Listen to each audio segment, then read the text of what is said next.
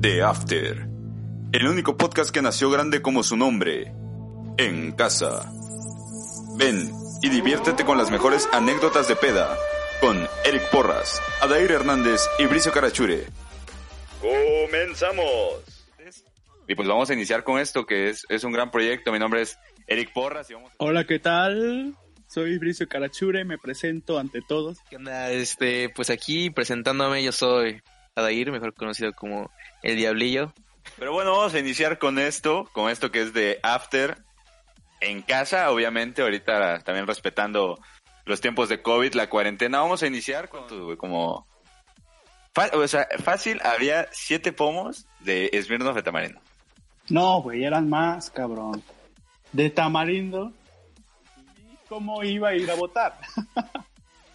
Ese Airbnb va, va a ser muy sonado en nuestras experiencias. Es casi casi el, el punto en el que ocurren las maravillas. La gente estaba citada a las 10.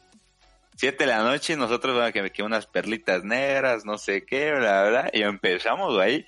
Pinches Terminar su relación larga de sabe cuántos seis meses, Ah, años. bro, ya dos divorcios. Iniciamos duro, ¿eh?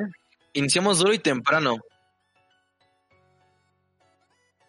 El primer pomo, el de tamarindo, cara. Esa de muchos ya saben que es el demonio andante.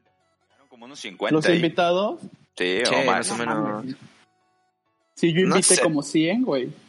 Familias ahí tomando su, desayuno familiar a las 9, Sí. 10 de la mañana. Y nosotros, perro desmadre que traíamos ahí, güey. Puto el 15 de segundo grado.